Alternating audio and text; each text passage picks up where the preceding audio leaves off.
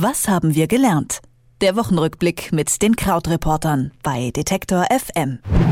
Es ist Freitag und das bedeutet Zeit für einen Wochenrückblick. Wir schauen auf Italien und Spanien und die dortige Lage in Sachen Regierungsbildung. Außerdem reden wir auch über die Wahlen in Sachsen und Brandenburg und wir sprechen über den vielleicht größten Steuerbetrugsprozess in Deutschland. Wie jede Woche erklärt uns Krautreporter Christian Fahrenbach, was in der letzten Woche so passiert ist. Hallo Christian.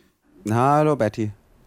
Italien scheint es ja nun geschafft zu haben. Die neue Regierung steht. Gebildet wird sie aus zwei sehr unterschiedlichen Parteien, der Fünf-Sterne-Bewegung und den Sozialdemokraten.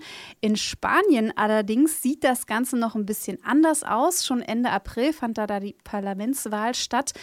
Eine handlungsfähige Regierung gibt es in Madrid allerdings noch nicht und nun wird wahrscheinlich wieder auf Neuwahlen zugesteuert. Was bedeutet das eigentlich für so ein Land, sich ständig in so einer Wackelpartie zu befinden? Ja, also in Spanien ist das ja tatsächlich so, dass es schon seit längerem nicht stabil ist.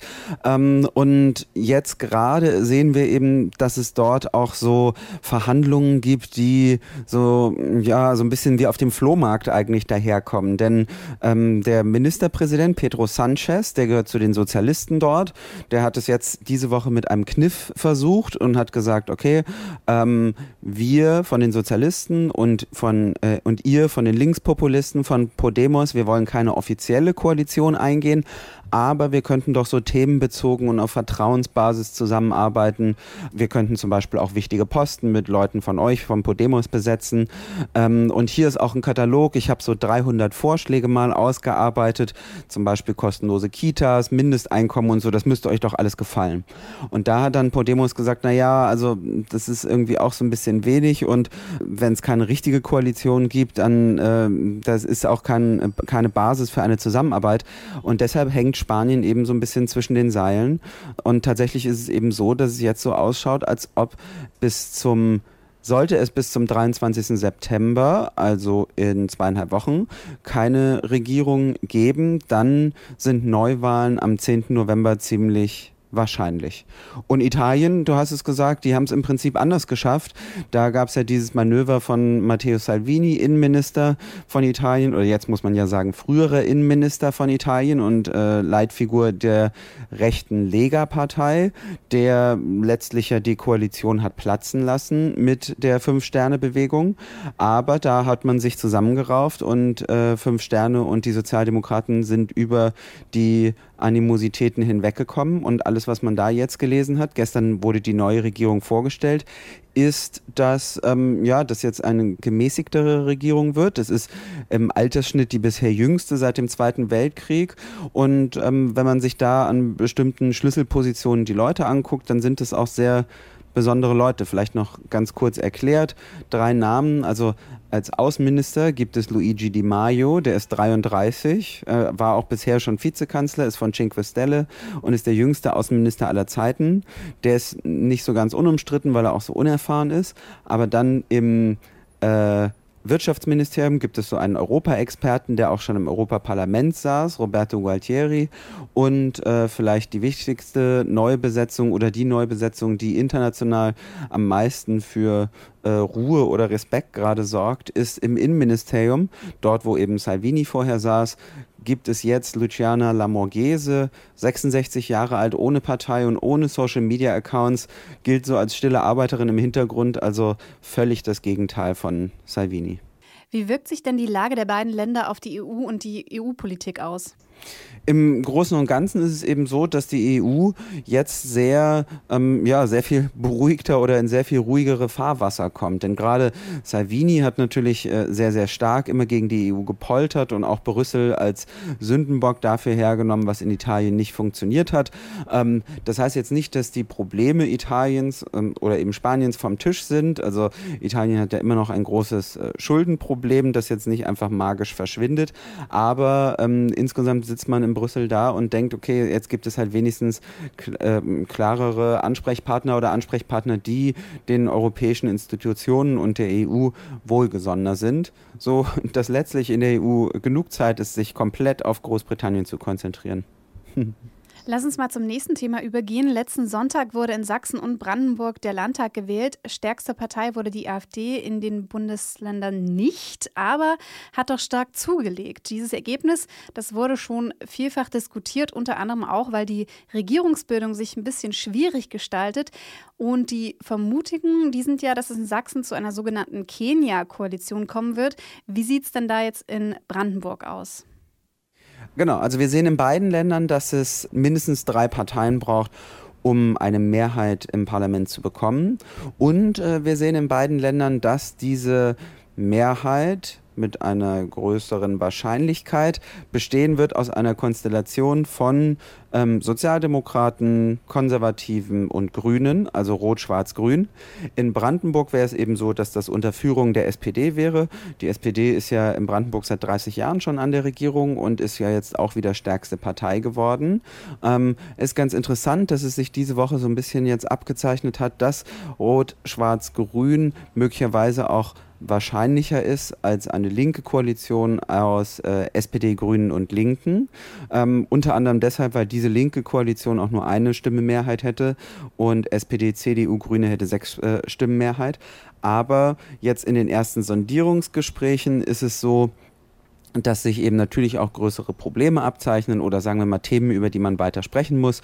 Das ist ähm, zum Beispiel das Thema Gemeinschaftsschule oder eben Kohleausstieg. Gerade die Grünen möchten eben, dass es da äh, ja keine, äh, das gilt für beide Bundesländer, dass es da eben schneller vorangeht und die CDU möchte das ja eher nicht so sehr. Und äh, ja, wir sehen jetzt eben in Brandenburg, dass letztlich die SPD mit allen sprechen möchte. Sie hat jetzt eben schon mit der CDU und mit den Linken gesprochen. Grüne und Freie Wähler sollen heute am Freitag folgen. Und in Sachsen, da ist es eben auch so, dass eigentlich Michael Kretschmer den Zusammenschluss mit den Grünen jetzt nicht so richtig mochte, aber es auch keinen Weg drumherum gibt. Und da ist es so, dass die Grünen äh, eben morgen am Samstag entscheiden, ob sie in Sondierungsgespräche mit CDU und dann im zweiten Schritt auch mit der SPD gehen wollen. Welche Folgen hatten denn die Wahlen für die äh, Große Koalition im Bund, also für SPD und CDU? In erster Linie hat es die Große Koalition erst einmal beruhigt, weil eben man nicht so wahnsinnig stark sich damit auseinandersetzen musste, wie man jetzt mit der AfD weiter umgeht. Ähm, beide bestehenden Ministerpräsidenten können vermutlich auch weitermachen. Das heißt also, die sind alle nochmal so mit einem blauen Auge davongekommen von Union und SPD im Bund. Und äh, eigentlich schaut man dort jetzt auf diesen SPD-Parteitag Anfang Dezember, ähm, wo ja zum einen eben der neue SPD-Vorsitz gewählt werden soll und zum anderen, wo es eben diese Diskussion darüber gibt, dieses sozusagen Zwischenzeugnis, was man vereinbart hat nach zwei Jahren Jahren Zusammenarbeit im Bund. Wie zufrieden sind wir mit der Großen Koalition? Und das ist jetzt dann der nächste wichtige Termin. Es schaut nicht so aus, als ob die Landtagswahl in Thüringen jetzt die Große Koalition im Bund groß vor Probleme stellen würde.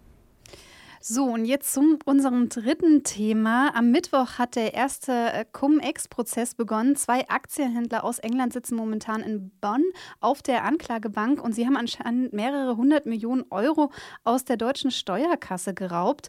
Und nun wollen sie auspacken. Es geht um den vielleicht größten Steuerbetrugsprozess der deutschen Geschichte. Wenn das jetzt wirklich um Steuerbetrug in Milliardenhöhe geht, wieso hört man denn da so wenig davon? Also zum einen hat es damit zu tun, dass das Thema natürlich erstmal wahnsinnig kompliziert ist. Ähm, also es geht letztlich darum, um Steuern, die zurückerstattet worden sind, was mit Dividenden und Aktiengesellschaften zu tun hat und Leerverkäufen und mindestens drei Beteiligten, manchmal über Ländergrenzen und so.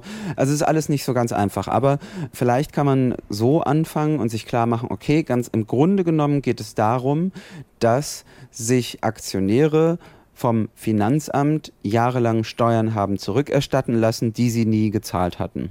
Das ist so mal das Einfachste.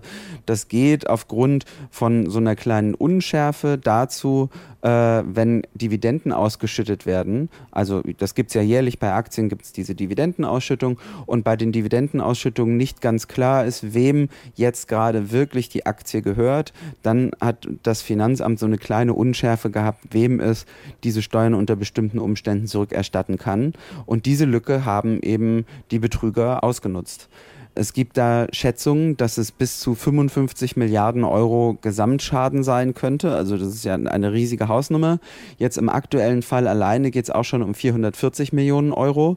Und letztlich geht es da jetzt erstmal um die Frage, ist es überhaupt strafbar? Denn die Angeklagten sagen ganz einfach, naja, wir haben gar nichts Illegales getan, sondern wir haben eine Gesetzeslücke genutzt, die es gab. Ähm, und so gesehen ist jetzt der aktuelle Prozess ein Präzedenzfall, an dem sich entscheiden wird, ob eben weitere äh, verfolgt werden können. Das setzt ja vermutlich auch die Banken, die da involviert sind, ziemlich unter Druck. Wie schätzt du das ein?